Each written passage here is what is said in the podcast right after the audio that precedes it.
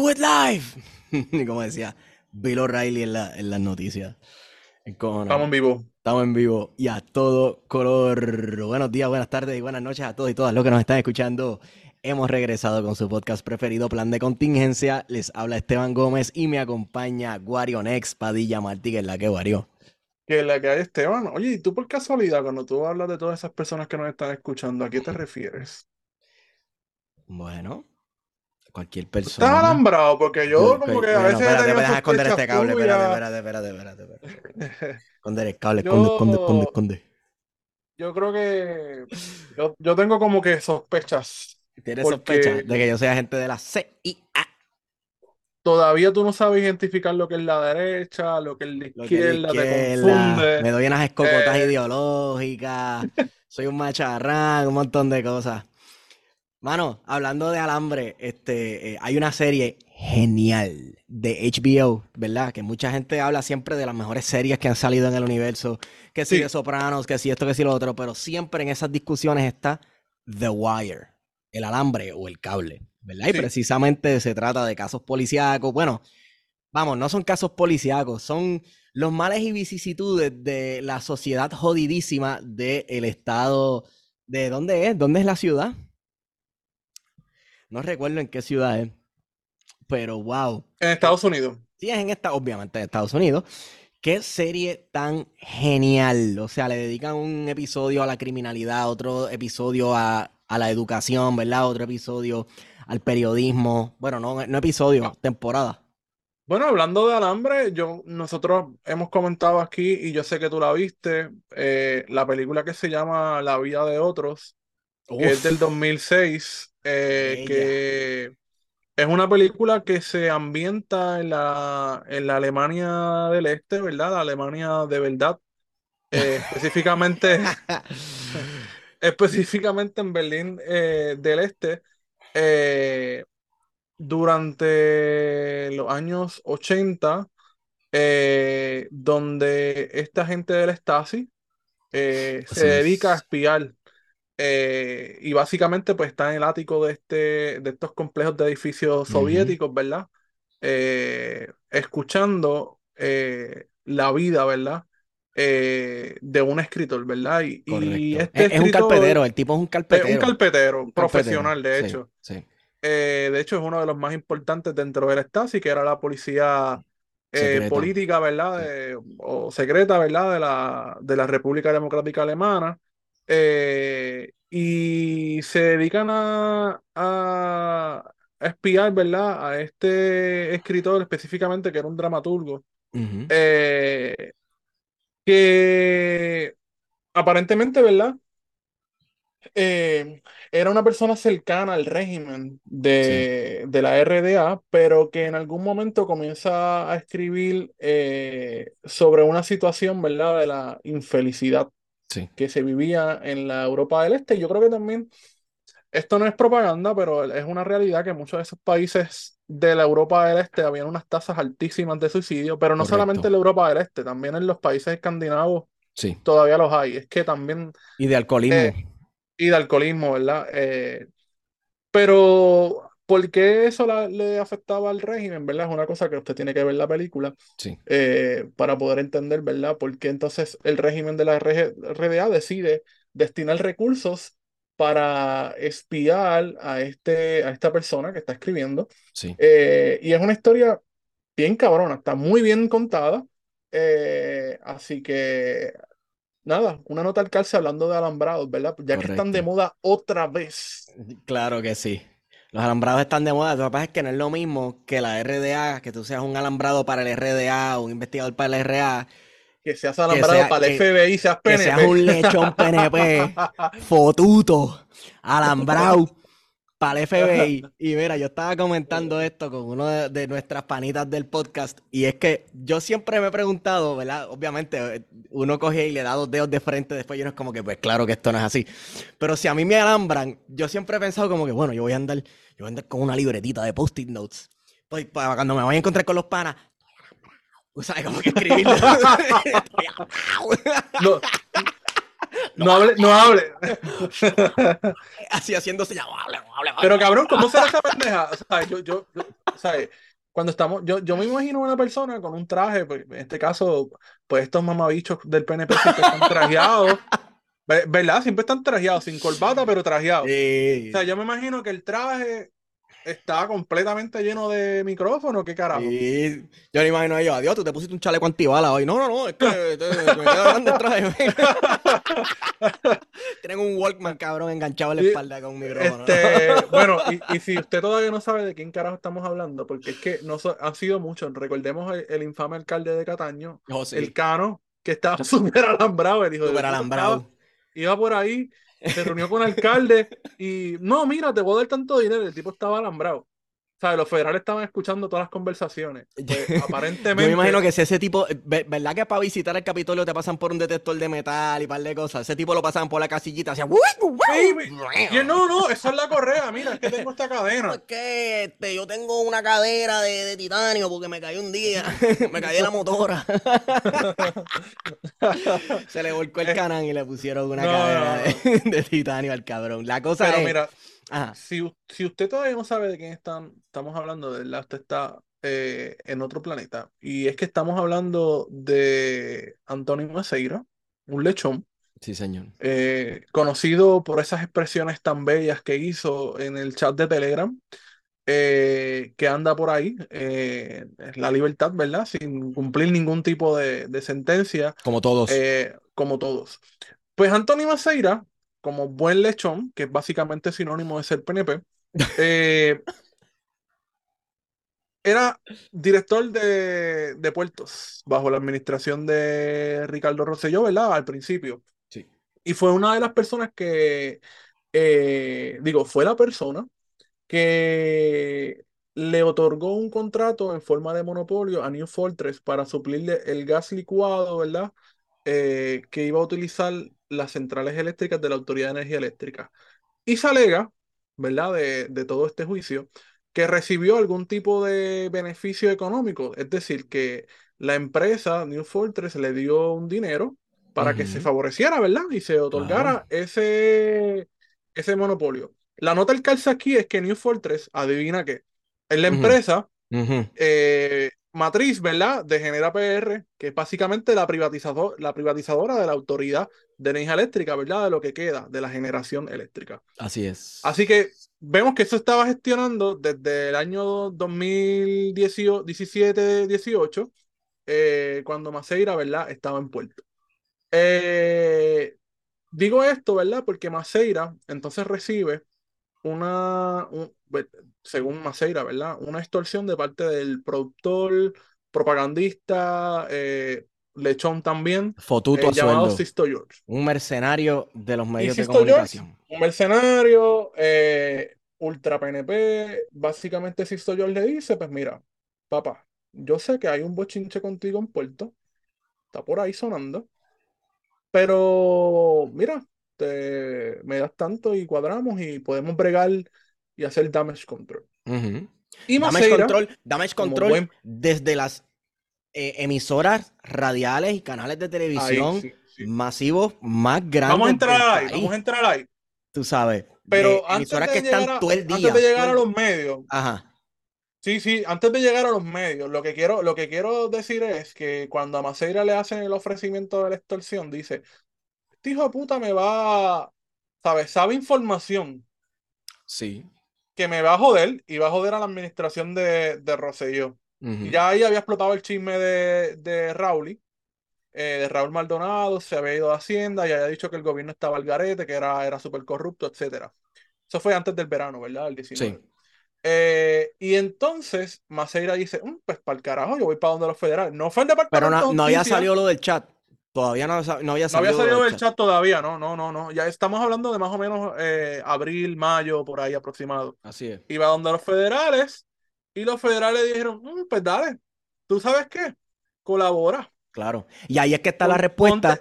alámbrate. Ajá, ahí es que está la respuesta a mi duda del principio de por qué no sirve andar uno con una libretita. Y es que al tú ir a los federales, primero tú, tú eres el rata que vas a los federales, ¿verdad? Pues ellos están No ellos a ti. No ellos a ti. Eh, a los federales no le tocaron la puerta a él. Él le tocó la puerta a los Federicos. Básicamente tú te estás choteando, número uno. Número dos, la única forma que ellos aceptan colaboración, yo imaginando, es que, bueno, pues tú me tienes que tirar con algo. Tú me tienes que dar algo. Tú, me, tú te vas a poner un alambre y tú tienes que comprobar, ese alambre va a comprobar lo que tú grabes, que está pasando esto, esto y esto, de lo que tú dices. Y podemos hacer un tratito contigo, ¿verdad? No te mandamos para Guantánamo.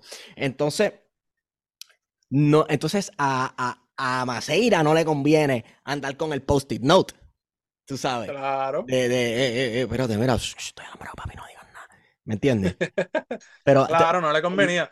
Pero lo importante es eso, ¿verdad? Lo importante aquí de este caso, que es que lo poco que se ha discutido ha sido en cosas bastante superficiales. Lo importante es que el cabrón va a los federales porque iba a recibir una, una extorsión, ¿verdad? Y la extorsión no fue cualquier cosa, la extorsión era que ya se sabía que el tipo había estado practicando con New Fortress. Sí. ¿Y por qué no lo sabemos? Bueno, porque uno de, la, de los accionistas principales de New Fortress y de Genera PR es el nuevo día, primera hora, ¿verdad? Lo que conocemos como el grupo Ferrer Rangel. Pero eso, eso es otro chinche. Eso es otra nota al calce de olvídate. Pero volvemos entonces, Sisto George y los medios. Sisto George es un mafioso, un gángster de los medios de comunicación, es un tipo que conoce cómo funciona la, la cuestión, ¿verdad? De comunicar, de hacer propaganda, eh, de desaparecer algunas personas en Lima en Perú, ¿verdad? Por ejemplo. en lo que se enfría la cosa. En lo que se enfría la cosa, pero por ejemplo, controla, controlaba en aquel entonces eh, SBS, ¿verdad? Spanish Broadcasting System, que es una empresa de radio vinculada a la cubanía, eh, que no es coincidencia tampoco, que tiene varias emisoras, ¿verdad? Radiales en Puerto Rico como Mega, eh, Z, y fue precisamente Z93 eh, en el infame programa de Nación Z, eh, conducido por Mayra López Mulero, Jorge de Castrofón y Gary, eh, uno de los ofrecimientos que le hace Sistoyor como, pues mira papá, ustedes tienen un lío ahí, este, yo tengo una gente aquí que pueden bajar línea. Exacto. Eso es lo que le dicen los audios, ¿verdad? Eso es lo que, lo que tenemos en los audios. O sea que ya de antemano sabemos que existen programas en la radio que crean opinión, ¿verdad? Así es. Eh, pero no, es una opinión inocente, ¿verdad? Porque nosotros estamos creando opinión aquí, nosotros dos. Eh, estamos hablando mierda, pero estamos creando opinión y hay gente que nos escucha y pues nos validan. Este, Ahora, eso sí, si Sixto, si Sixto George me ofrece, eh, si Sixto George me ofrece, mira, te voy a dar tanto, que sé yo qué, para que hables bien de fulano y tal, papi, seis mil pesos. No le está pagando a nadie. no, no. Pero 6 mil, millones de bolívares. 6 mil pesos.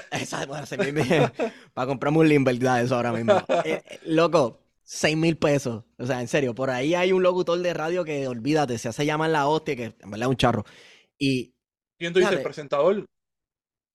Sí, un presentador de radio que, que, que le ofrecieron. ¿Presentador Rubén Sánchez? No, no, no. Bueno, yo no sé de Rubén Sánchez. Estoy hablando de Rocky de Kid. Ah, ah, ah. Diablo, cabrón. Ese, tipo siempre le ha cargado las maletas a, También otro basura, man. Al, régimen. Ese tipo es un basurita. Y siempre, ¿sabes? Siempre se le ha visto la, costura. Aquí no nos sorprende que los medios se vendan al mejor postor. Esto siempre se ha dicho, ¿verdad? Y ya mencionan, de hecho, Rocky de aquí también trabajaba para Mega. ¿Sabes? Yo ah, no sé si todavía trabaja para Mega TV. Bueno, y incluso llegó a trabajar con la Comay, llegó a trabajar con la Comay. Y ahí era que iba, ¿verdad? Porque también, insisto yo, uno de los ofrecimientos que le hace es que, mira, eh, la Comay puede entonces también, eh, si tú le das un billetito, ¿verdad? Creo que eran 30 mil a 50 mil dólares, puede cambiar discursivamente eh, la narrativa para ayudarte a, a bajar línea, ¿verdad? Y, y, poder un poco apagar el fuego. Eh, así que ya podemos identificar, ¿verdad?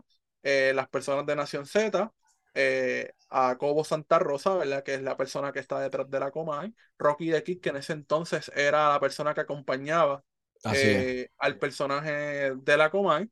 pero también se habló, por ejemplo, y esto lo dijo muy puntualmente Jay Fonseca, recuerdo esa intervención de radio, un día bien molesto, a eso de las 3 de la tarde.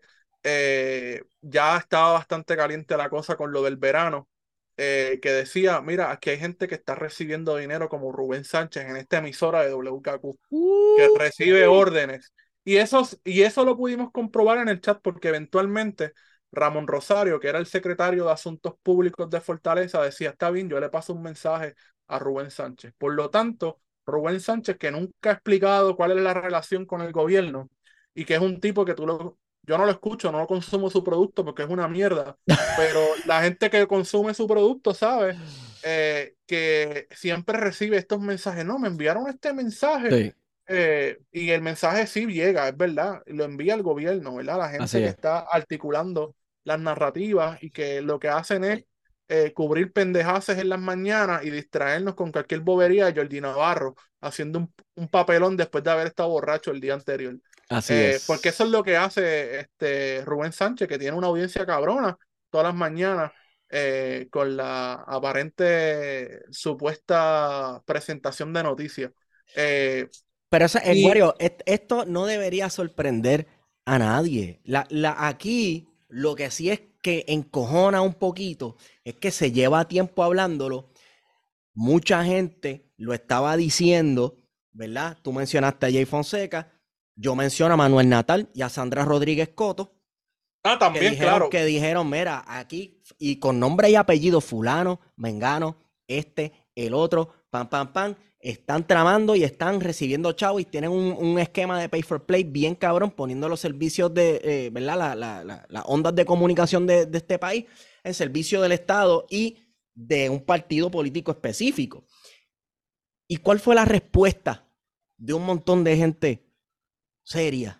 Haciendo comillas al aire. Y de hecho, de este alguna gente que está en los medios de comunicación, no solamente en la radio y en la televisión, sino también en podcast, que yo recuerdo que se burlaron de Manuel y decían, ah, la suite, Manuel, la suite. Así mismo. Es una teoría de conspiración tuya. Y mira, eh, ahora, ahora surge. Siempre estás pendiente a boberías. Sí. Y mira, ahora surge que se está discutiendo eso en los tribunales. Así mismo. Y aquí, ¿verdad? Eh, nosotros ya habíamos hablado como para el 2018, 2019, ¿verdad? De que aquí se le pagaba a mucha gente eh, por articular eh, discursos en las redes sociales. Me viene a la mente, por ejemplo, Luis Ramos, bastante conocido en Twitter, ¿verdad? como esta persona que utiliza las estadísticas para, para construir, ¿verdad? supuestos imaginarios de que la cosa está súper bien económicamente, etcétera. Pero también había otra gente, ¿verdad? Este, como el Capibarra, por ejemplo, eh, Infame Elguera, por ejemplo, eh, conocido, eh, que también era parte de ese, de esa, de esa, de lo que se llamó COI, ¿verdad? Sí. Con Carlos Bermúdez. Porque para el gobierno de Ricardo Rosselló, la cuestión de las comunicaciones fue esencial. Gobierno millennial, papi. Era un gobierno millennial donde hubo muchas crisis, eh, todo el tiempo había que estar apagando fuego literalmente todos los días y eso es una cosa que la podemos constatar ¿dónde? En el chat. En el chat queda súper claro eh, que el gobierno no hizo otra cosa que estar apagando fuego casi todos los días. Sí. Eh, por lo tanto, la estrategia de comunicaciones que se articuló desde COI, pero que también utilizaron a personas como Sisto York, que no estaba vinculado a COI directamente, ¿verdad? Sino que era un agente externo, pues fue fundamental para poder entonces tener gente en las redes sociales, particularmente Twitter, que era un campo de batalla, que lo sigue siendo. Lo sigue siendo. Eh, para distraer, ¿verdad? Para sacar cosas de la oposición. Eh, ahí, se, por ejemplo, se sirvieron con la cuchara grande contra dos personas que ya mencionaste, Sandra Rodríguez Coto y el, Manuel, el propio Manuel Natal. Incluso también contra Alessandra Lugar. Eso es una realidad también. Sí, es una realidad. Eh, que también se utilizó un montón de recursos del Estado, ¿verdad? Eh, para crear un montón de narrativas falsas contra ella. Bueno, que aquí ahora nos van, por decir eso, nos van a acusar de Lugalivers, pero a mí no me importa. O de victorioso. Al pan, de victorioso, al pan pan y al vino vino, loco. Sí. También recordemos que la propia, la, propia eh, Sandra, ¿verdad? Y de hecho lo denunció públicamente, eh, que se sintió amenazada porque hubo, ¿verdad? Personas que la siguieron, sí. que llegaron a su casa y eso pasó durante el verano del 19. Recordemos que Sandra es una de las primeras personas en publicar partes del chat, ¿verdad? Que eventualmente el CPI, el Centro de Periodismo eh, Independiente, publicó, investigativo, publicó finalmente la totalidad del chat, las 700 páginas eh, de aquel chat, eh, pero que como periodista tuvo un rol importante en todo esto, ¿verdad? Porque siempre denunció el asunto del payoleo, ¿verdad? Así fue que le puso ello, ella. Eh, de que aquí habían medios de comunicación que estaban en total sintonía con el trabajo que se hacía eh, en el gobierno. Y recordemos que también una de las cosas que se habló y que ha pasado desapercibido, ¿verdad? Porque la, los medios que han cubierto la situación de Sisto George no ha sido tan directamente el nuevo día, ha sido gente vinculada, eh, por ejemplo, el medio de Jay Fonseca, específicamente eh, la periodista de apellido Cabán, que ha hecho un trabajo extraordinario narrando día a día eh, lo que está sucediendo en la sala. que en el chat se demostró, por ejemplo, que Rafael Lama, que en ese tiempo eh, era un alto ejecutivo del periódico El Nuevo Día, pues recibía ciertos beneficios como quedarse en un hotel, ¿verdad? A cambio de cambiar las narrativas en los titulares para favorecer a quién? Pues al gobierno. Eh, eh, ya sabemos, por ejemplo, que New, New, Fortress, que es la compañía que va a privatizar la generación eléctrica, uno de sus accionistas principales es el Nuevo Día, ¿verdad? El grupo Ferrer Rangel. Así que ciertamente estamos hablando de que el principal medio de comunicación del país eh, está en total complicidad dentro de esta situación de manipulación mediática. y que obviamente al final del día no importa el ejercicio de la libertad de prensa que puede ejercer un periodista, lo que importa es el dueño de esa, de esa, de ese medio. Esa es, la libertad de prensa. eso Exactamente. Eso, mira, by the way, vender la conciencia por un estadio en un hotel, ¿sabes? Mínimo Mínimo. Está cabrón. Eso está hecho Espero que no haya sido el motel La Maca. Eh, allá en la número En San Regis, creo que allí en Río Grande, cabrón. Más por mínimo, loco. Tú sabes. No, allí fue, de por hecho. Dios. Ahí fue, allí fue. Sí, sí, eso está eh, perfectamente corroborable allí eh, en el chat, ¿sabes? No es una cosa que nos estamos inventando aquí. Que no estamos inventando, ni Mira, de la baqueta. Y ahora entonces, la nueva es que Ricky pedía Pasto delivery para Fortaleza, para Fortaleza. Sí, sí. Oye, pues que... Ajá. No, que, que tú te acuerdas todos los debates que hubo que trajeron un montón de supuestos profesionales y científicos a decir que la marihuana es mala y que la gente se inyecta ácido con marihuana y un montón de cosas. Entonces yo me imagino Ricardo Rosselló ahí. Diablo, este OG está bien bueno. Oye, que... que Delivery me lo trajo Elías. ¿Es indica o es sativa? Yo, creo que es sativa. Eh, esto es Skywalker. Pero parece ser, ¿verdad? Que dentro de, esa situación, ¿verdad? Y, vamos, lo, eh, lo, de la marihuana es el, menor de los problemas. Y ya sabemos del consumo de marihuana de Ricardo Rosselló cuando pasó aquel incidente del full track en Fajardo. Ah, sí. Eh, que se dice, ¿verdad? Que Ricardo Rosselló estaba comprando marihuana en un punto. Sí, pero déjalo, déjalo que compre. Que compre. Lo que a mí me molesta de la situación. bien le hace. Lo que a ¿Ah? mí me molesta de la situación es la hipocresía de él y de su administración que metieron gente presa ah, claro. por simplemente poseer eh, marihuana. Marihuana, claro. Este, pero bueno, esa, a veces son las cosas de palacio que pasan que estas situaciones de, de juicio, ¿verdad? Dejan al Qué palacio tan barrial esa fortaleza, cabrón. Sí, sí. Este, bueno, tú te recuerdas que los chismes que después habían de chillería y demás. Ah, chacho, los viajes en helicóptero era una cosa así también. Una cosa así, sí. que Beatriz estaba celosa y válgame. Ay, Dios mío. Eh, Tú sabes que yo le hablo de esto al amigo de nosotros, Esteban Tavera, saludos a Esteban Tavera. Yo le hablo de esto hablo, así personales. Y él me dice, pero loco, ¿y a ustedes le importa eso? ¿Sabes? Porque en Dominicana eso, nadie habla de eso, porque a nadie le importa. Y obviamente. Bueno, cabrón, pero si el lo que pasa, es senador, cabrón. No, pero tú sabes qué es lo que pasa. Que es que si tú corres encima, tu, tu parte de tu campaña tú la haces sobre una plataforma moral y también una plataforma que, que tú estás proyectándote como el tipo más familiar para coger de pendeja a un montón de gente. Pues papi, yo lo aguanta. la gente, aguanta, la gente te va a velar. La gente te va a velar. Punto. Tú sabes, es verdad. Se supone que esos líos no le importan a nadie, porque eso son cosas personales. Pero cuando tú haces de, de tu carrera política y tu campaña la imagen de que, que todo el mundo, que si, bueno, Proyecto Dignidad, tú sabes, pues, hello, obviamente tú crees que este, César que si lo cogen ahí teniendo esas este, sesiones de sexo de 14 horas que él dijo que tenía en televisión, este, eh, eh, como con cinco hermanitas en una iglesia, pues obviamente lo van a freír. Tú sabes, porque la plataforma es la pulcritud y la pureza espiritual. Esa, esa, es la plataforma. Si no, pues es verdad, a nadie le importaría, loco. Esa es la mierda con Ricardo fumar pasto. A mí no me importa que Ricky fume, puede fumar crack si le sale los cojones. Claro, porque es que, por ejemplo, por ejemplo, Georgie Navarro, a nadie le importa lo que haga Georgie, cuántas jevas tenga eh, y lo que haga.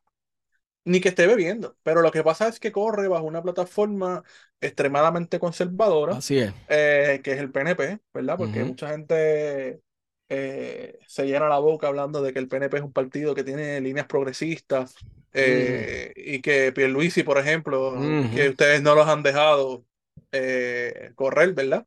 Eh, porque tienen que darle la oportunidad, etcétera.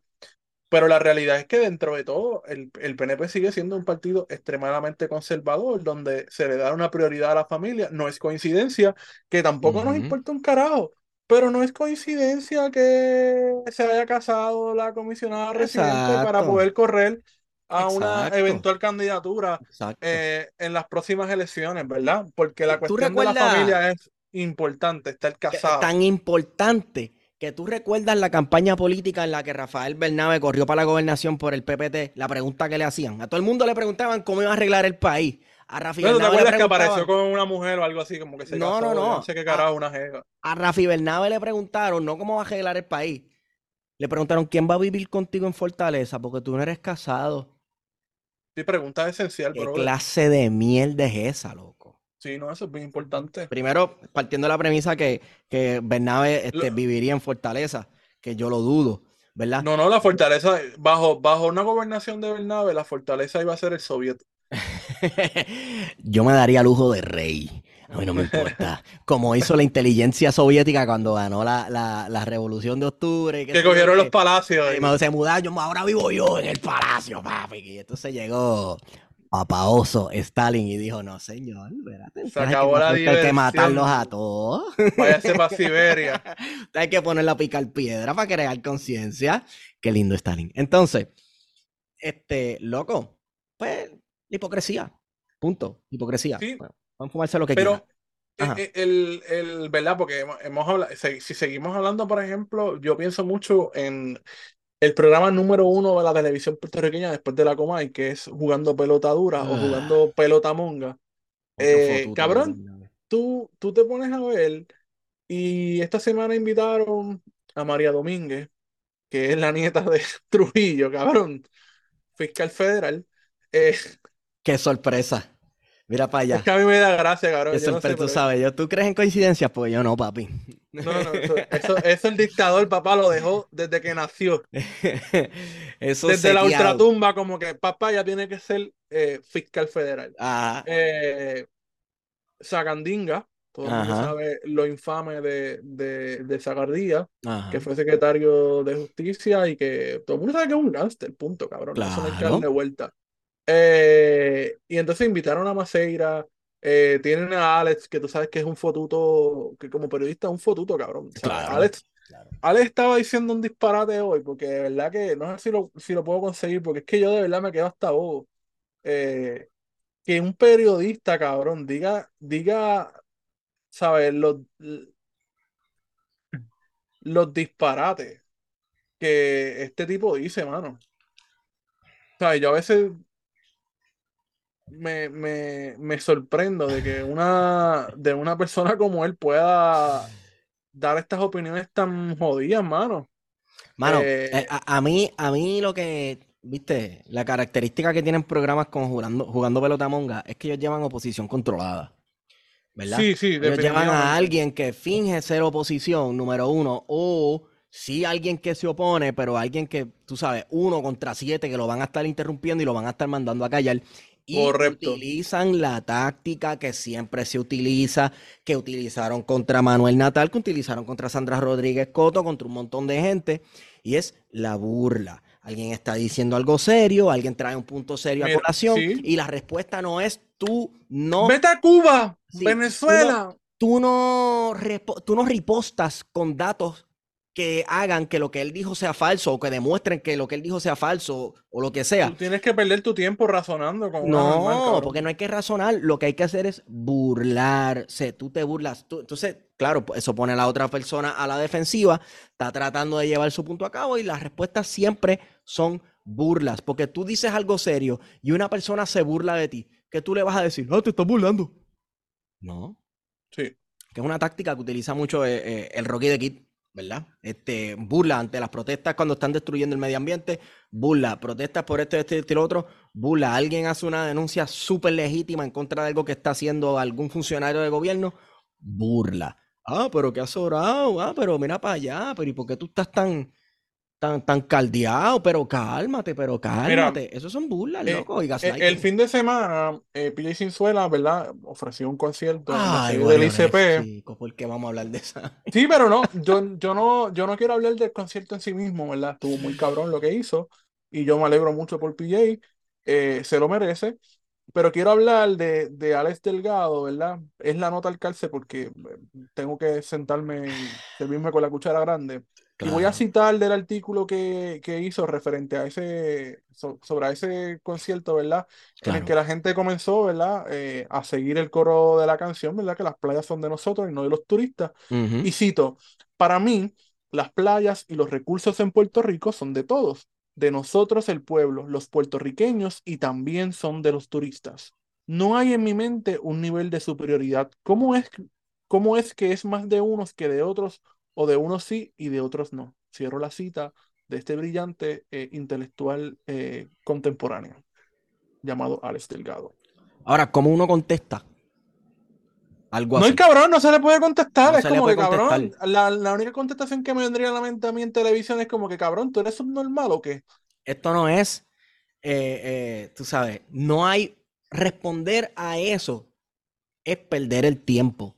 ¿Por qué? Porque uno, tratando de ser intelectualmente honesto, va a coger y va a hacer sus puntos y esto que sé yo qué, y lo que se refirió es esto y esto y lo otro, y esto no quiere decir, a esa gente no le importa un carajo tener o tener la razón. Cuando tú eres fotuto, o como le dicen bien bonito, comunicador del gobierno de turno, tú no estás para decir la verdad. Tú estás para dar el spin. Te claro, de Spin Master. Y ese programa, por ejemplo, de Jugando Pelota lo que hace es precisamente eso, ¿verdad? Invitar, como tú dices, toda esa posición controlada eh, y que es mínima, ¿verdad? Pero siempre tiene a gente del oficialismo, porque, por ejemplo, día No, yo voy a dar mi opinión como abogado, cabrón, pero todo el mundo sabe que tú eres PNP. O sea, ¿de qué estamos hablando? La opinión tuya va, va, va a generar, ¿verdad? Una opinión favorable. es como Pavón Roca y Diablivo, loco. Todo, el mundo, sabe, que, PNP una, una cotorra es roja y la otra cotorra es azul. Ese anuncio de Fernando Martín, cabrón, las cotojas se ha quedado en la psiquis. Se ha quedado, se ha quedado en nuestro imaginario. Pero e, e, ese es un ejemplo. lo, lo, que es el noticiario de Teleisla, que ah. también se convirtió en propaganda, ¿verdad? Tú tienes ahí a Gary. Eh, en algún momento estuvo Georgie Navarro, yo no sé si ya voló en canto el programa, que tenía una sesión de opinión. Cabrón, ¿qué tiene que estar opinando Georgie Navarro de política, cabrón? Así como legislador. ¿Sabes? Su carrera como legislador dista mucho. No, claro. Y en términos, y en términos analíticos, ¿sabes? No, no vamos a entrar en, cuestiones de sus capacidades, ¿sabes? No eso es lo que quiero, pero todo el mundo sabe, cabrón, que no hay nada, cabrón, maldita sea. Hay que ser sincero, cabrón, ahí no hay nada, ningún tipo de, de posibilidad de analizar algo. El tipo ni siquiera habla en oración completa. Deja que, deja que. Eh, ah, que te puedes dar una cerveza con él, pues sí, está bien, chévere. Debe ser un vacilón, cabrón. Yo definitivamente me daría una cerveza con él. Debe ser, y el tipo tiene cara que después también haría otras cosas. Se los da, se los da, se los da. Sí. Pues. Mira, deja que el resto de los PNP terminen de leer este católico protestante y se, Obra cumbre de la literatura puertorriqueña. Así mismo, este, de, del padre. De hecho, todavía está agotado. Está agotado, ¿verdad? Sí, no hemos podido conseguir. Todavía no se ha hecho la segunda reimpresión. Entonces, yo no me atrevo a hacerle un acercamiento al libro 787 para que pongan el libro. No sé si me va a tirar con algo, pero tendré que hacerlo. Tampoco sabemos si la página va a aguantar la demanda, cabrón. Ah, no, chacho. Tan pronto ellos pongan ese libro. Se caen los servidores. anyway, este, pues, eh, obra escrita por el padre de nuestro nuevo ciudadano de, América, este, Ricardo Rosselló. No sé si viste que hace, hace mucho tiempo compararon a Ricardo Rosselló con como que él es el nuevo Eugenio María de Hostos, una cosa Con ¿te acuerdas? Sí, sí. Yo me acuerdo cuando había, había gente eh... el nombre? anyway. Pero yo recuerdo, por ejemplo, gente, profesores, este, el director del ICP, por ejemplo, este, el ah, que estaban metidos ahí, este, en ese proyecto de no, porque estamos emulando el Congreso Ostosiano de unirnos y carajo, cabrón, le estamos haciendo las relaciones públicas a Ricardo Rosselló y pues eso paga. Porque perdóname, pero ese sí, ellos recibieron contratos. Ese sí ha guisado, eh, eh, ¿sabe? hay que dársela. El del ICP ha guisado, papi, Él, él, salió bien parado. Sí, bueno, de hecho es un funcionario que se mantuvo tanto en la administración de Rosselló, hijo, como en la administración de Pierluisi, o sea que, que siguió. Eh, un tipo de bajo perfil, ¿verdad? Y que, y que de hecho, qué bueno que estamos, qué cosa que una cosa nos llevó a la otra. Caramba, no es coincidencia. Ajá. Eh, y que el ICP ha estado también eh, en la discusión pública desde hace varios meses, ¿verdad? precisamente por todo lo que tiene que ver con la destrucción, ¿verdad? de documentos públicos. Y es que recientemente salió una denuncia específicamente de la legisladora municipal del Partido eh, Independentista Puertorriqueño en Utuado. Estos pipiolos siempre eh, problemáticos. Eh, en, la que, en la que se denuncia, ¿verdad? Por parte de Astrid Raquel Cruz Negrón, que se descartó muchos de los libros que fueron donados por Fernando Pico. como ustedes saben, Fernando Pico realizó una serie de investigaciones precisamente en los archivos parroquiales tutuados. Sí. Eh, y que mucho de lo que investigó eh, lo dejó, eh, ¿verdad? Para, para beneficio del pueblo de Utuado. así que el municipio de Utuado tenía la custodia de muchos de esos documentos y libros de, de Pico. Y parece que alguien dijo, pues mira, las bibliotecas, mano, pero qué carajo es una biblioteca hoy en el siglo XXI. Vamos a cerrar esa Con Google, ya existe Google. Ya está Google, si ahí está todo, mano, pues. Y esos libros, mano, ese viejo, ese viejo se murió. ¿Para qué carajo queremos esos libros? Pues cogieron todos los documentos, cogieron todos los libros, plap, y los tiraron. Eh, ¿Qué sucede, verdad? De que eh, el Instituto de Cultura, ¿verdad? Y en este caso, eh, lo que tiene que ver con documentos públicos eh, está escrito, ¿verdad? Eh, al Instituto de Cultura. Así que se supone que hay una supervisión de parte del instituto para descartar ese tipo, por ejemplo, de libros, de documentos. Eh, y aparentemente eso no sucedió. Y no sucede en la rama ejecutiva, porque ya no, es bastante común que se descarten documentos, porque se supone que en cada una de las agencias, incluyendo los municipios, al ser una creación del gobierno central, eh, tengan una persona encargada de los documentos públicos, ¿verdad? Que en términos de nomenclatura sería un archivero, ¿verdad? Que se supone que tenga un lugar bien preparado con sus archivos, eh, todo bien documentado, ¿verdad? Y ordenado. Eso, eso nunca sucede. Ah, no, claro. de eso tú conoces más que yo, ¿verdad? Que lo que hay es un despingue total de papeles con las grapas todas papeles estos jodidos, y que alguien viene y dice, una, un secretario, una secretaria dice, ay, esos papeles vamos a botarlos para el carajo, porque no tienen ningún tipo de conocimiento del valor histórico que puedan tener esos papeles.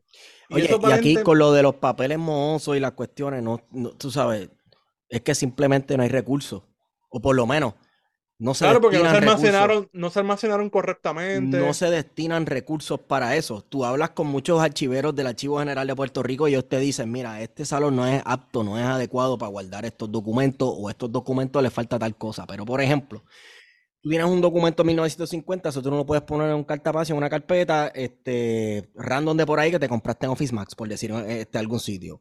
No sé si, si esa tienda existe todavía. Tiene que ser, pues, eh, eh, materiales libres de ácido, ¿verdad? Que no se oxiden, que no cojan humedad. Y esos materiales son costosos cuando lo comparas con materiales de oficina, por ejemplo. Sí. Y no se destinan, no siempre se destinan recursos para eso. Al igual que no se destina, yo no sé cuánto, ¿verdad? Se destine para preparación de personal que trabaje en los municipios con ese tipo de documentos. Y solamente lo comento precisamente por lo que sucedió en Utuado. puedo hablar de Manatí. Manatí tiene una biblioteca municipal. Sí. Y la yo creo que la última vez que fui fue el año pasado. Y estaba abierta y tenían libros y de todo. De hecho, hay un libro bien interesante que publicó Sebastián Robio Lamarche como en los 70, una, cosa, o en los 80, una cosa bien interesante sobre este, vaina, eh, explicaciones sociológicas a, criptozoología y a la gente que ve extraterrestres, etcétera, ¿sabes? Pero una explicación sociológica, un trabajo serio, chulísimo. Me encantaría hablar con el profesor sobre el tema.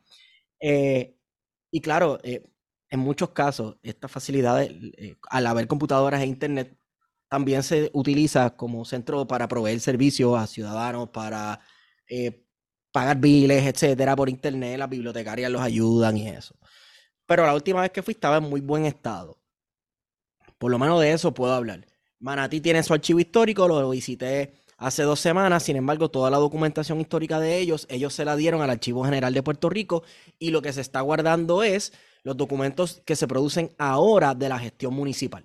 Sí. ¿Verdad? O sea, uno no va al archivo histórico de Manatí a, a, buscar fotos o a buscar este, documentos de hace dos siglos sobre, qué sé yo, el cementerio de Manatí, quién estaba enterrado en tal sitio, etcétera. Eso habría que ir al, Archivo General de Puerto Rico. Bien, puedo hablar de esos dos casos que vi que funcionaba lo más aquello, lo más chévere. Eh, pero eh, eh, con el huracán María, muchas de estas bibliotecas, muchos de estos museos sufrieron unos daños bien brutales, que nosotros lo hemos hablado en este podcast, y parece que no fue prioridad de muchos municipios, muchos este, gobiernos municipales. vamos, a arreglar eso. Claro, porque supongo que no había recursos, o para eso no los había. Ajá. No, solamente decir que eh, lo que tiene que ver con historia, sociedad y cultura nunca es prioridad, ¿verdad? Eh, para el Estado.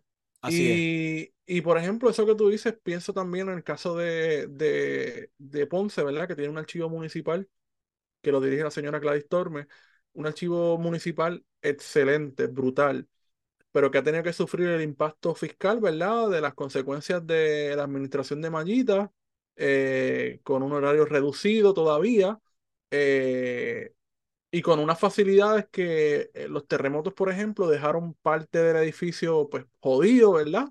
y que eso pone en riesgo, ¿verdad? La colección documental que está allí, que es importantísima. Sí, de hecho, creo, creo que ahí es que está, hay documentos de Águila Blanca, Sí. ¿verdad? Este, documentos importantes que yo estaba tratando de ir y conseguir unas cuantas y hay cosas. Una, hay una colección de periódicos, ¿verdad? Oh, sí. Que yo me atrevería a decir que debe ser de las más importantes después de la colección puertorriqueña de Río Piedra. Pero allí están los periódicos originales, ¿sabes? Porque en Río Piedra sí, hay periódicos originales, pero también están los carretes, ¿verdad? Sí. De, de, muchos de estos periódicos que están, eh, ¿verdad? Eh, en, en los carretes, ¿verdad? de, de los tapes para poder ser consultados en, en, en, dentro, de la, dentro de la biblioteca. Guario, eh, colección puertorriqueña. Otro lugar más que se daña el aire de carrato y que lo cierran porque hay hongos, porque llevan este, como 20 años arreglando como 20 años, tú sabes, y, y, y, uno se frustra y a veces... sin personal suficiente. Sin personal y no es colección puertorriqueña lo mueven los estudiantes que tienen estudio y trabajo. Mira. Que no, que no es por tirar la mala, ellos hacen mucho, pero tampoco es un personal que tenga el conocimiento. Estamos hablando de que allí se necesitan puestos, ¿verdad? Sí. De bibliotecarios y de archiveros que tengan los conocimientos técnicos, ¿verdad? Para trabajar con una de las fuentes documentales más importantes que se tiene en Puerto Rico y posiblemente la más consultada, incluso más que el propio archivo, porque el archivo histórico tiene particularidades, ¿verdad? Del tiempo, de los días que se elabora, los días que puedes consultar, que quizás la colección puertorriqueña es mucho más flexible. Sí. Eh, Principalmente con los horarios. Con los horarios, claro. Digo, en teoría, porque últimamente, precisamente por todas estas vicisitudes que está pasando, pues los horarios ya no son los mismos. Brother, la, la, la misma gente que trabaja en colección puertorriqueña están claros de esto. Están súper claros de esto. Conocemos gente que trabaja y, o que trabajó allí y, ventilan sus frustraciones y es verdad. Tú sabes, pero eso no está en manos de ellos, está en manos de eh, el Estado, porque la universidad es del Estado, que sus prioridades son otras. Correcto. Punto. Si la gente supiera la cantidad de cosas cabronas que hay en colección puertorriqueña, es que es increíble. Bueno, la colección de periódicos nada más. es genial. Es increíble, brother. Sí, es una colección importante que de hecho también siempre está en peligro, ¿verdad? Precisamente por los cambios de temperatura, eh, producto de las fallas en el aire acondicionado, que es tan importante para la conservación, que eso es uno de los problemas también del Archivo eh, General de Puerto Rico, eh, que está localizado en un edificio que no fue diseñado precisamente para albergar una colección de, de archivos como esa, que ha tenido unas modificaciones y que, que ciertamente pues necesita, urge que tenga una sede eh, que sea pensada para ese tipo de, almacenamiento y que naturalmente se le asigne, porque aquí hace al menos dos meses conversamos con gente que trabaja en el Archivo eh, General de Puerto Rico, eh, en las colecciones, ¿verdad? Y se nos habló, ¿verdad?, de, de cómo no se está presupuestando personal eh, para, para atender las necesidades del Archivo General de Puerto Rico, que se está prefiriendo eh, subcontratar, ¿verdad? Personal que no necesariamente tenga, tenga la preparación académica eh, para poder manejar una colección de esa envergadura. O también para otros asuntos que no tienen que ver con las cosas apremiantes del Archivo General de Puerto Rico. Pero bueno, eh, esa es pues, temas que a los historiadores y a los periodistas les afecta muchísimo. ¿verdad? Sí, mano, y que eso es uno para, de los principales para uno poder realizar una investigación, porque mira, por ejemplo, eh, cuando todavía no lo he terminado, ¿verdad? Pero una de mis frustraciones fue que en un verano, que saqué ese verano para investigar y trabajar mi investigación, uno iba a la colección puertorriqueña, no hay luz el aire no funciona, no, puedo, no podemos brindar servicio. Eh, pues había un piquete no anunciado de la federación, no sé qué carajo, de empleados allí en la universidad. Entonces no te avisan, porque un piquete te pueden decir, pues mira, tienes cita hoy en la universidad, en la biblioteca, vienes de lejos, ¿sabes? No venga. Eh, después decidí ir a la Fundación eh, Luis Muñoz Marín la misma situación, no hay personal, no hay luz. Eh, el archivo general también la misma situación. O tenemos que hablar que muchos de estos lugares que son importantes para las personas que están estudiando historia o algún otro campo, ¿verdad? De las humanidades o ciencias sociales, eh, tienen muchísimos problemas. Mira, hace unos meses, bueno, no, hace como un año, yo trabajé así de manera independiente con un podcast eh, como investigador y estábamos buscando unas grabaciones que se dieron unos programas de televisión de, la primera década de los 2000, ¿verdad? Primero estábamos buscando de los 90 una, y, una, este, unas vistas en las que participó Verda González y luego entonces eh, de WIPR y de otros canales de televisión. Y no pudimos conseguir casi nada. Y eh, sí me ayudaron muchísimo, le doy gracias al, staff de la Oficina de Servicios Legislativos porque eh, esas compañeras me ayudaron muchísimo y conseguimos unos cassettes, uno de los cuales sirvió, otro de los cuales estaba lleno de hongo. Tú sabes, y estamos, y es, y estamos hablando de, de las vistas, o sea que eso es documentación pública de algo público, ¿verdad? De, de, de gestión gubernamental. Eh, y era cuando estaba en discusión la censura de, del underground, se le llamaba en ese momento, del reggaetón en la radio. Ajá, que Entonces, tuvo un papel protagónico. así mismo. Que no se crean que, ¿sabes? Los, populares han jugado a pentecostales rabiosos aquí en este país. No se crean que han sido solamente los PNP. Que se le olvide. Eh, y bueno, eh, tenía hongo. Era un cassette, era un videocassette, está grabado. Pero tenía hongo. Y pues, ese material, simple y sencillamente, no se pudo conseguir. Este de WIPR llamé y me dijeron que tal archivo, que si eso lo habían bojado todo por encima, le grababan por encima, que si tal cosa. Bueno, un desastre. ¿Verdad? Y eso es para hacer un podcast. Sea, no estamos hablando aquí de un doctorado haciendo un paper para CUNY o lo que sea. No, no, no. Una, gente que quería hacer un podcast y ya. Sobre eso en particular. Sobre eso en particular. Entonces, pues, mano, ni para eso. Sí, no, y tampoco, y eso estamos hablando de la cuestión del Estado, porque los canales de televisión también, ahora que tú mencionas eso de las vistas públicas, y no solamente WIPM, eh, que es el, canal público, sino que también los canales privados eh, eh los canales privados también se supone que tengan, ¿verdad? Eh, áreas para, para archivar mucha de esa memoria eh, visual y las condiciones en las que se encuentran son horribles, ¿verdad? Que se ha perdido mucho de ese material de los primeros programas de la televisión puertorriqueña. Mira, Warionex. Yo veo, por ejemplo, eh, en otros países, en épocas, tanto y tanto video y tanto y tanto material. Mira, tú, no este sigues el, tú sigues el archivo de la Nación Argentina. No. Eh, si lo están escuchando ahora, pueden buscarlo en Instagram. Cabrón, y tienen videos de 1900 y bien abajo, cabrón, cada rato subiendo. Porque por eso... Tiene un, edificio, cabrón, que lo construyeron hace como dos años. Eh, que en medio de la, pandemia utilizaron las Fuerzas Armadas para movilizar todo su material archivístico que estaba regado por todo Buenos Aires para meterlo en un lugar. Y eso lo hizo una república sin fondos federales. Por eso yo siempre que tengo la oportunidad, saludo a la compañera Marisa Flores del Archivo General de Puerto Rico, que hace una labor titánica por preservar lo poco que queda en cuanto a cinematografía queda en este país. Y, y, pues el día que ella no esté y no aparezca una persona con la misma pasión que ella tiene para hacer ese trabajo, ¿qué va a pasar? Se jodió todo. Pues se jodió. Ahora bien, este, eh, todos estos países, como por ejemplo Gran Bretaña, que eso que existe, está bien, es verdad, fueron imperios en su momento. Pero uno ve el archivo en, la República Dominicana y wow, la cantidad de material que tienen. Y en digital. entonces, digital. Digital. En Puerto Rico, por ejemplo, yo pienso que nosotros nos encanta cubrir este tema. Toda la época en los 70, en los 80, que había tanta violencia en la calle.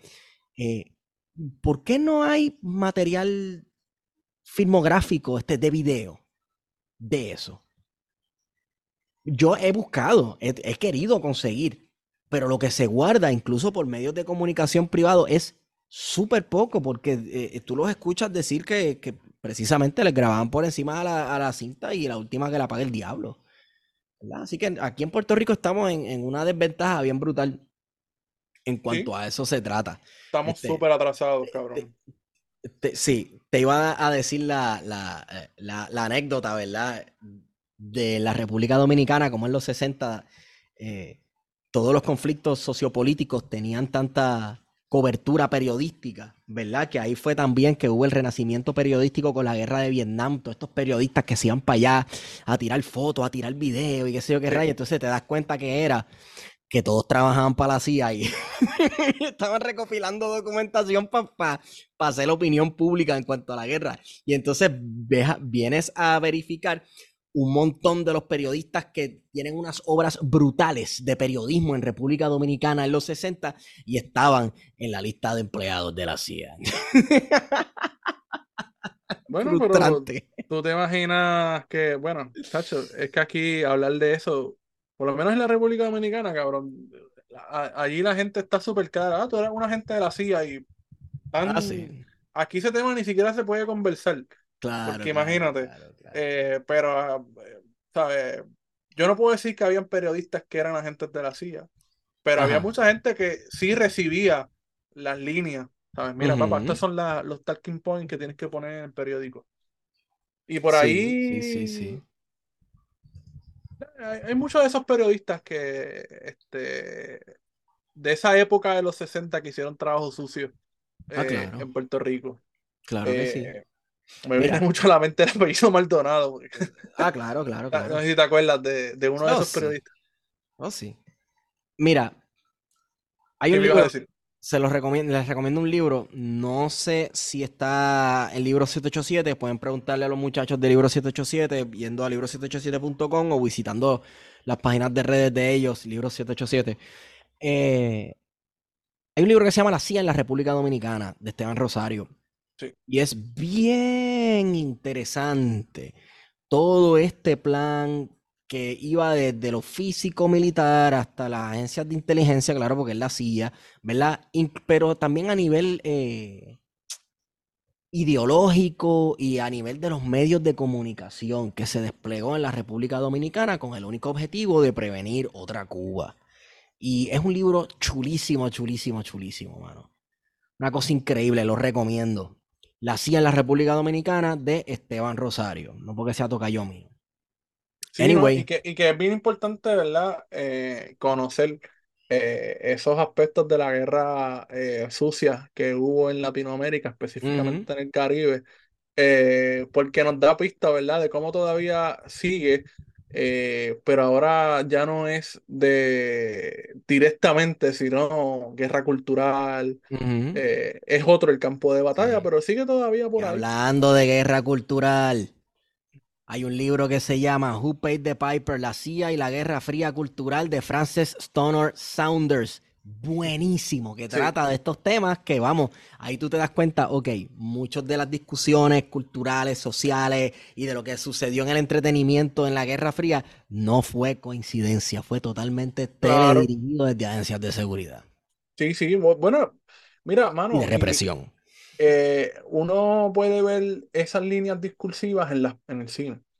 Sí. ¿Verdad? Y entonces, por ejemplo, uno ve que en la década de la guerra de Vietnam se comienza a tocar el tema un poco después de la guerra, ¿verdad? Sí. Del PTSD, ¿verdad? Porque Rambo, por ejemplo, es un soldado que tiene PTSD, ¿verdad? Sí. Pero es un tipo que. Es un tipo que se fue a ayudar a los mujahideen en Afganistán, cabrón. Pero, pero eh, a eso quería, a eso quería, cabrón, a eso quería llegar el tipo tiene unos problemas evidentemente psicológicos, ¿verdad? Un estrés postraumático de la guerra, pero es el tipo que hace el trabajo sucio.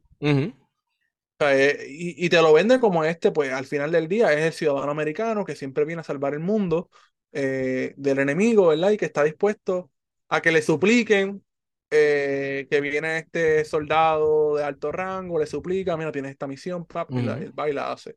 Y claro, este está para mí la, la pieza de propaganda de Guerra Fría más genial que se creó en los 80, que es la película Red Dawn. Eh, eh, ah, claro. Sí, Amanecer Rojo. Amanecer Rojo. 1984. De una posible invasión soviética. sí, soviética. Y la que unos niños, cabrón. Sí, la ganan niños, pero no, pero escucha, hay, un elemento bien importante al que quiera revisitar esa película, que la nueva es una porquería, by the way. Sí, no, no, este, el rol del soldado cubano. Ah, claro. Que con los soviets viene un cubano, obviamente. Está, ¿sabes? Que Cuba también, supongo, invadió por la Florida, yo no sé por dónde. Y, loco, el rol del soldado cubano, ¿sabes? La, la, la de esto ideológica que le meten en enfatizar eso es genial, genial, genial, genial. De verdad que sí. Eh, película muy cool de propaganda política. ¿Quieren otra propaganda política? Todas las películas de Avengers. Eh, Todo el Marvel pero... Comic Universe. Propaganda gringa. E, este, en el, en el 80, en los 80, ¿verdad? Hay una película que va más o menos, está, el contexto en la Guerra Fría, Scarface. Claro. Y, y, entonces tú ves que narrativamente, ¿verdad? Las películas, ¿verdad? Tocan unos temas, en este caso el tema del narcotráfico, etcétera. Pero el protagonista principal, ¿quién es? Es Tony Montana, un cubano más política. Un cubano que salió de dónde carajo, cabrón. era, era de Cuba, ¿verdad? Y, era un Marielito, cómo llegó y cómo de momento vio de que la sociedad americana era una mierda, ¿no? lo que le prometieron. Sí. Papá, era una mierda, era, tú te vas a quedar toda la vida haciendo hamburger para la gente borracha. Exacto. Una, una línea de Al Esa es la línea del principio, cabrón. Sí. Sí, sí, sí. Cuando lo ponen vendiendo este sándwiches con el otro, con el pana, que, ¿qué más carne ni más carne? Así, así es que sale el sándwich. Este, luego, la, original de Scarface era atendiendo otros medios, porque la original de Scarface, que es en blanco y negro, es un migrante italiano. Es un, es un mafioso italiano. Este, bueno, pues, propaganda.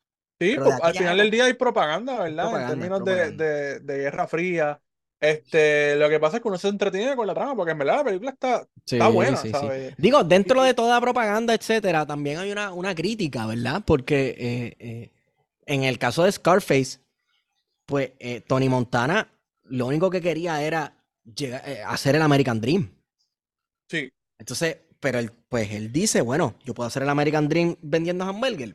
Pues no, yo si tengo que hacer el American Dream vendiendo droga, pues lo hago que entonces eh, eh, tiene su homólogo en The Godfather parte 2, cuando la esposa del personaje de Al Pacino, Dios mío, si los peliculólogos me, me, me, me escuchan que se me olvida el nombre del tipo.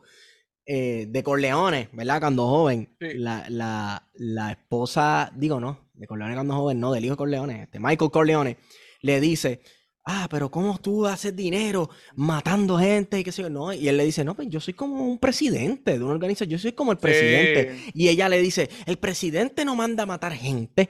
Y ella, y ahí mismo, después de que las palabras salen de su boca, ella misma se da cuenta de lo que acaba de decir. Y Michael le dice como que, no seas tan sanana, loca. Tú sabes. Este hay otras películas, ¿verdad? Que también tienen cambiando esa misma temática dentro de la Guerra Fría, eh, yo no sé si tú llegaste a ver este la Casa del Octubre Rojo, por ejemplo, si llegaste ah, a de submarino. Ajá. Con Sean Connery, que este Sean Connery hacía de ruso con el acento súper escocés ese de él. Pero esa película está cabrona, en términos de fotografía está cabrona. Pero es pura propaganda también. Este, y yo no sé si llegaste a ver eh, Top Gun, que de hecho salió una, película nueva recientemente. Claro, claro que sí. Es el clásico, ¿verdad? De las Fuerzas Armadas. Este, cómo todavía dentro de Estados Unidos se, se, se valoriza. Porque mencionaste a Avengers, ¿verdad? Sí. Pero para mí, película de propaganda que utiliza un público juvenil es Transformer, cabrón. Ah, pero 100% Transformer, que siempre viene las Fuerzas Armadas. Es una apología a... la... Es más, las Fuerzas Armadas financiaron parte de la. Claro que prestaron, sí. Este, prestaron barcos, helicópteros, tanques, claro que sí, 100%. Este pero ellos siempre hacen eso. Lo, hicieron, lo hemos mencionado un par de veces en este podcast con la película Battleship que oh, eh, ellos prestaron un portaaviones y todo con la condición de que aquí no se va a hablar mal del ejército. Tú sabes. Hay una excelente película de propaganda que, señores, que el que yo diga que es propaganda no significa que yo no me las disfruto, porque ya yo, yo las, las tres temporadas de Jack Ryan las vi de una sentada. A mí me encanta la prueba y eso es pura propaganda de la CIA, loco. Eh, hay una película de propaganda soviética que se llama Come and See, sé testigo o ven y ve. Ok. Y es propaganda antiguerra. Es básicamente una película de guerra mezclada con horror. Y es bien perturbante, bien brutal. Yo creo que esta está. Bueno, el cine soviético es medio al garete, cabrón. No sé si esta película es soviética, pero el cine soviético era bastante como que hay que meterle. Hay que centrarse, ver la película bien. ¿Sabes? No es como el cine de Hollywood, que es bastante superficial y que tú ves muchas imágenes lindas, te entretiene y no tiene mucho que pensar, sino que había que, había que, como tú dices, perturbarse un ratito y como que, ¿qué carajo es? Que, es que tienen en común con el cine japonés, por ejemplo, que el cine japonés clásico, por ejemplo, películas de Akira Kurosawa, es un slow burn. La trama te lleva bien lento, pero tiene, tiene unos momentos de alta tensión y de mucha emoción de momento y te trepa aquí arriba, fuácata y te baja otra vez y sigue la lentitud. Sí, siguiendo lo clásico griego. Exacto, exacto. Entonces, digo, eh, en, ese aspecto, las películas, bueno, es que las películas rusas son como la literatura rusa, que tú, tú te, terminas el libro y lo que tienes ganas de matarte, cabrón. tú sabes. Pero les recomiendo mil, dos mil páginas y uno dice, pero. Sí, sí, exacto. Y el personaje es como que. Caminando en Siberia. Este, hay una, para los fanáticos de los gamers y fanáticos también de las películas a la vez, hay un juego bien brutal. De hecho, hecho en Ucrania, que se llama Stalker. Que en, de hecho, en esta guerra ruso-ucraniana, en este conflicto de ahora, yo creo que murió uno de los creadores del juego. Y esa película, ese videojuego Stalker, que está brutal, brutal, brutal, es basada en una película de ciencia ficción soviética, porque el Soviet Union también hacía películas de ciencia ficción en las que también presentaban su alternativa a la ciencia ficción eh, occidental. Y esta película Stalker de 1979 también es un slow burn, pero con una fotografía y una dirección súper brutal. Y pónganse a buscar, ¿verdad? Eh, eh, todas las vicisitudes que pasó el director para eh, hacer esta película. Es películas geniales. Wario, yo no sé ni por qué entramos en hablar de películas y propaganda. No sé si es. Ah, bueno. Hablando de archivos, hablando de la propaganda de Estado que se hace desde Puerto Rico, ¿verdad? Este, el Estado pagándole a medios de comunicación para fotutear. Hablando de la CIA y la guerra.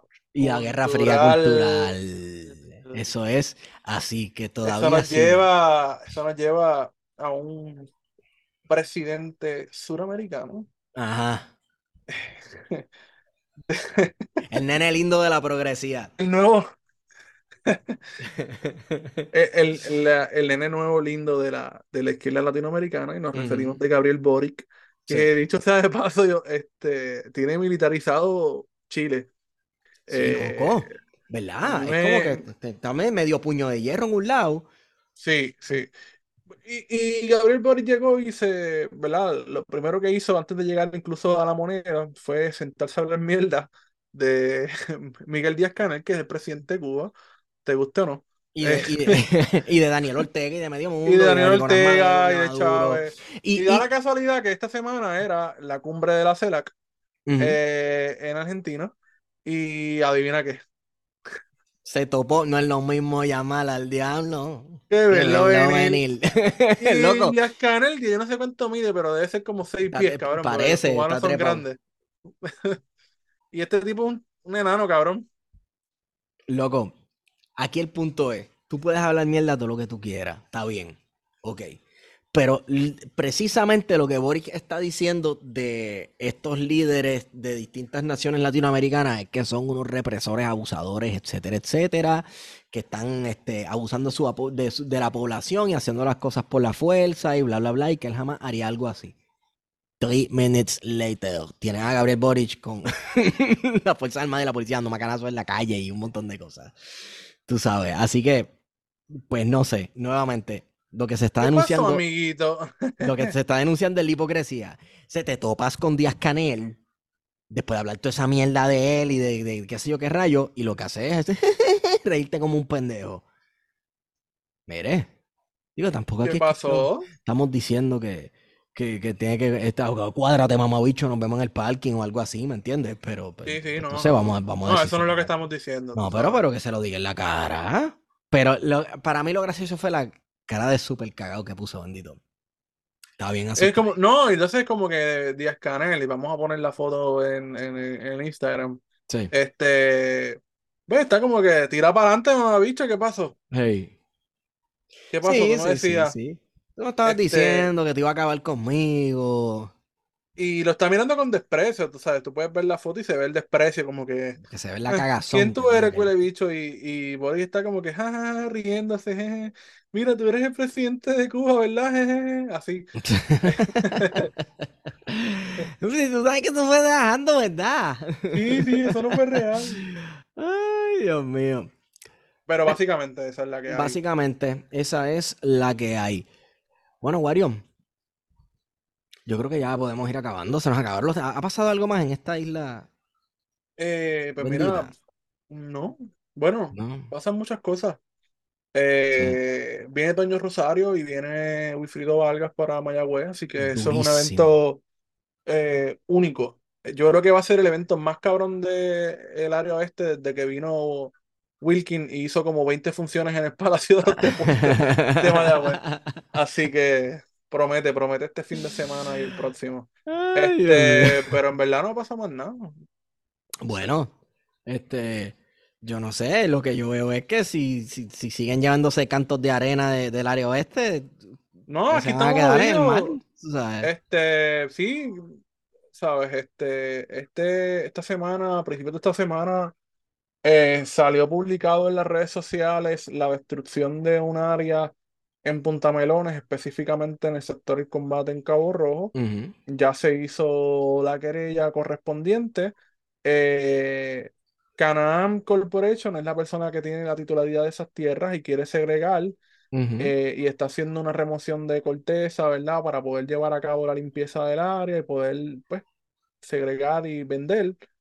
Eh, pero Canadian Corporation es la misma gente que destruyó aquel mogote cuando te acuerdas que nos vendieron la idea de que ah, viene un Costco para Aguadilla eh, y se llevaron ajuste a aquel mogote y ahí tiene una mierda al lado de la número 2 que no se sabe qué carajo es lo que van a hacer, supuestamente un centro comercial, como si ya no hubiese más centros comerciales en este país y muchos de ellos abandonados. Eh, y pues sigue la destrucción en, en Aguadilla, en la cueva de las golondrinas, en el muelle de azúcar. Eh, hay una oposición todavía allí, ¿verdad? El campamento pelícano. que comenzó la representante y amiga de este podcast, Mariana Nogales, que dicho sea de paso, pues les agradezco específicamente a René Reyes de su oficina por haberse comunicado y por, por haberme ayudado, ¿verdad?, a erradicar esa querella para, para que conste, ¿verdad?, en la oficina de gerencia y permiso y que se pueda de alguna manera detener. Así que eh, le, reconozco, ¿verdad?, ese compromiso que siempre ha demostrado eh, Mariana Nogales y, ¿verdad? Y, y, su personal. Eh, mano, así las cosas, yo creo que sigue, sigue todavía la práctica, a pesar de todo lo que pasó el año pasado y el anterior, ¿verdad? De que hemos tenido muchísimas luchas ambientales, pues sigue todavía la, la destrucción, ¿verdad? Y la falta de conciencia. Y naturalmente la irresponsabilidad y la inacción del Estado, ¿verdad? De tomar eh, cartas en el asunto. Porque se siguen otorgando permisos a los locos. No van a tomar cartas en el asunto porque son parte del problema. Son ellos, ellos están facilitándolo. ellos lo están facilitando, ¿verdad? Y hay agencias que tienen un rol importante aquí, el Departamento de Recursos Naturales y el Instituto de Cultura. Y menciono recursos naturales por la zona marítimo terrestre porque muchas veces es quienes pide esos permisos y ya hemos visto que muchos de esos permisos son otorgados de manera ilegal. Y el ICP porque también hay una cuestión eh, del patrimonio arqueológico. En el caso del muelle de azúcar, ¿verdad? Que está protegido, eh, es un área de mucho valor eh, arqueológico que se ha ido destruyendo y que se está viendo afectado por esta construcción. El área de los pozos en Cabo Rojo, donde se está llevando a cabo la construcción, la destrucción, ¿verdad? De toda esa vegetación, es un área eh, donde hubo presencia eh, taína y pretaína. Por lo tanto, estamos hablando de una zona arqueológica. Y el ICP, en ambos casos, ¿verdad? También validó y, permitió, ¿verdad? Eh, que se otorgasen esos permisos, ¿verdad? Porque cuando uno hace una solicitud de permiso, tiene que consultar a, patrimonio, ¿verdad? arqueológico del ICP. Y se supone que sean ellos los que den el visto bueno. Así que aquí hay una complicidad de varias agencias y yo creo que eso es importante señalarlo, ¿verdad? Porque no solamente en la Oficina de Gerencia y Permiso, ¿verdad? Aquí hay agencias como el DRNA, el ICP, que tienen una responsabilidad y que también están mirando para el lado. Y la, lo último por decir, los municipios, cabrón. Claro. Tanto el municipio de Aguadilla como el municipio de Cabo, Rojo, yo no los he escuchado hacer expresiones, ¿verdad? Eh, y aquí me refiero no a las legislaturas municipales, que en este caso, pues yo pertenezco a la de Cabo Rojo, eh, sino específicamente al Ejecutivo, ¿verdad? que es quien tiene a su cargo, ¿verdad?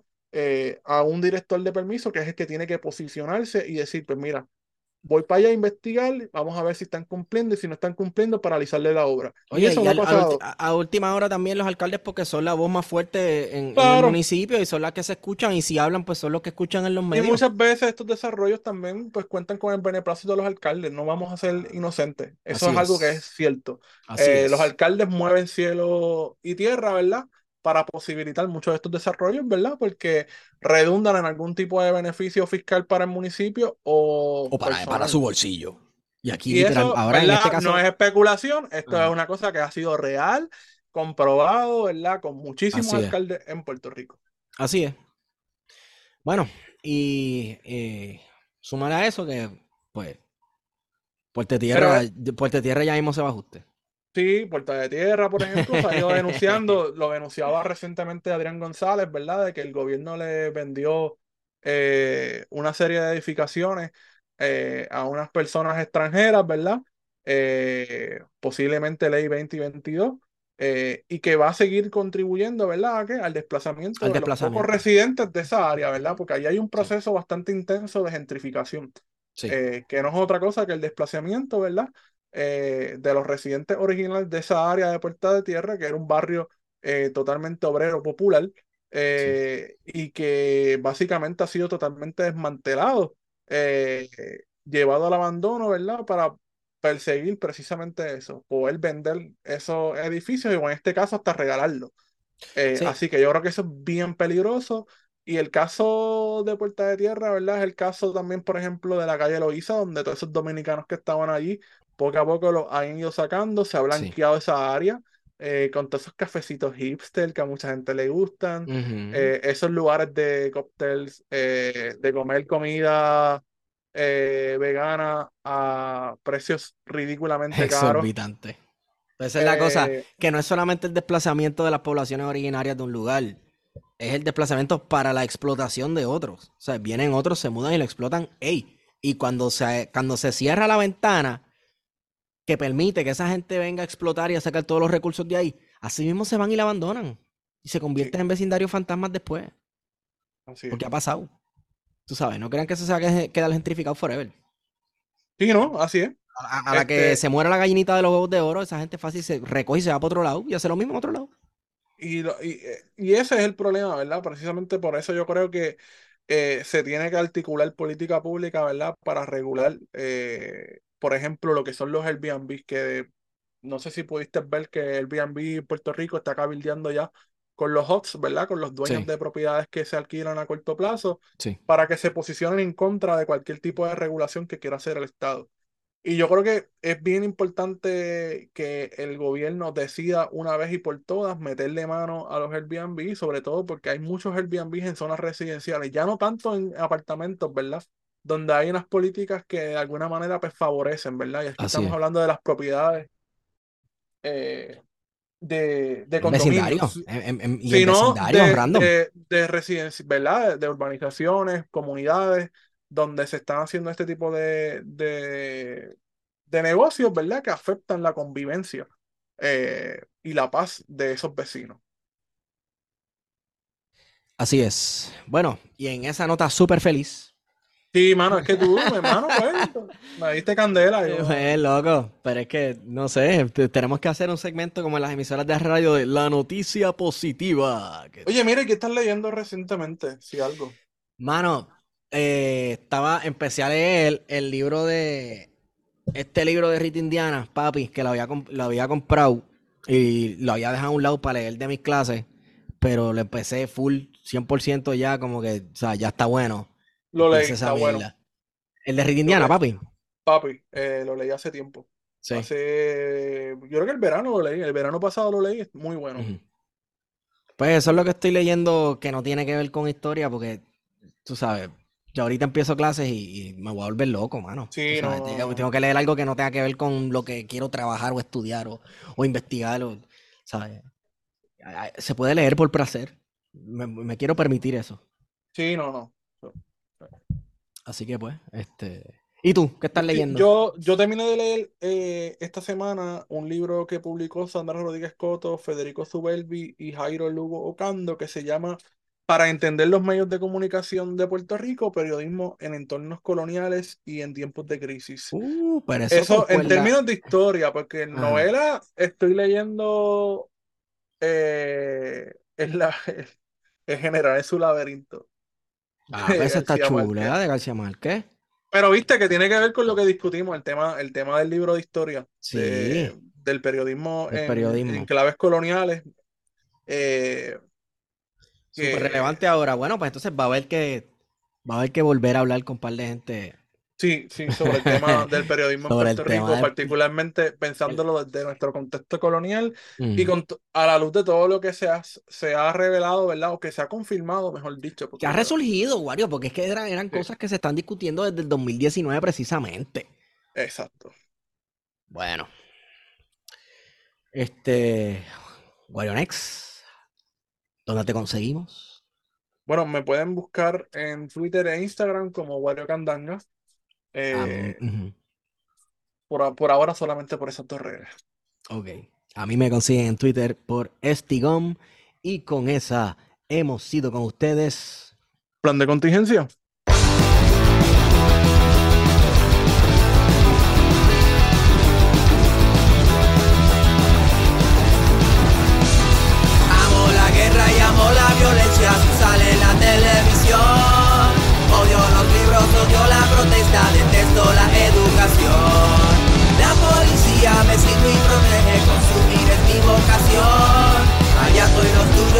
siguen las leyes impuestas por la corrupción.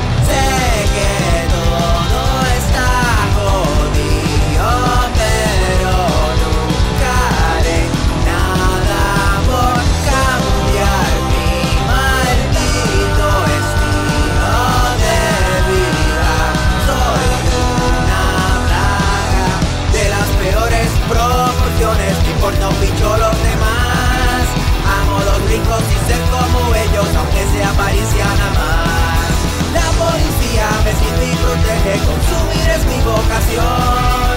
Ahogado en deuda, mi vida es miseria y detesto mi profesión. Sé